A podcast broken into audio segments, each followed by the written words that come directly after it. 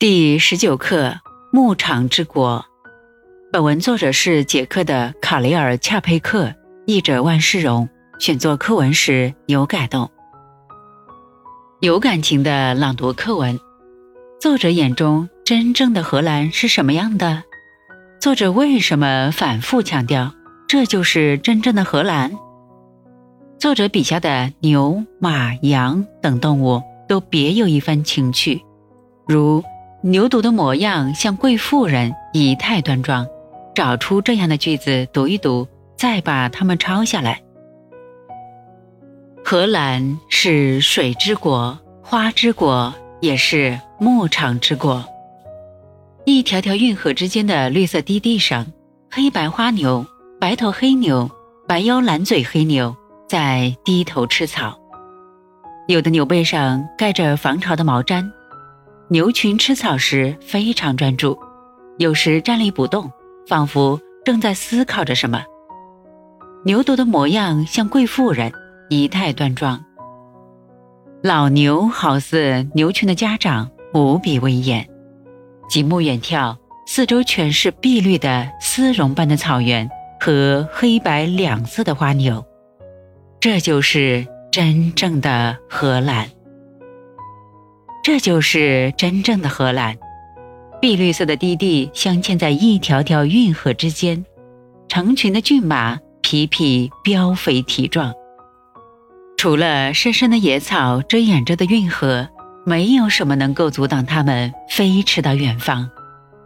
辽阔无垠的原野似乎归他们所有，他们是这个自由王国的主人和公爵。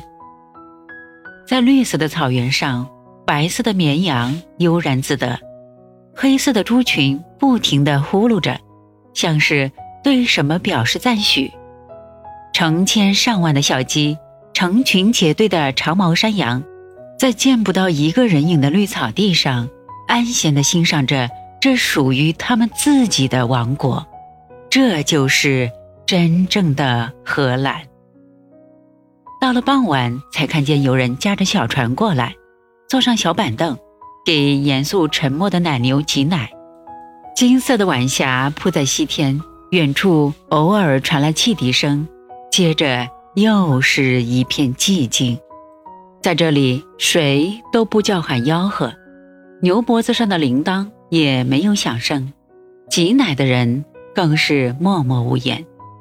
运河之中，装满奶桶的船只在舒缓平稳地行驶。满载着一罐一罐牛奶的汽车、火车，不停地开往城市。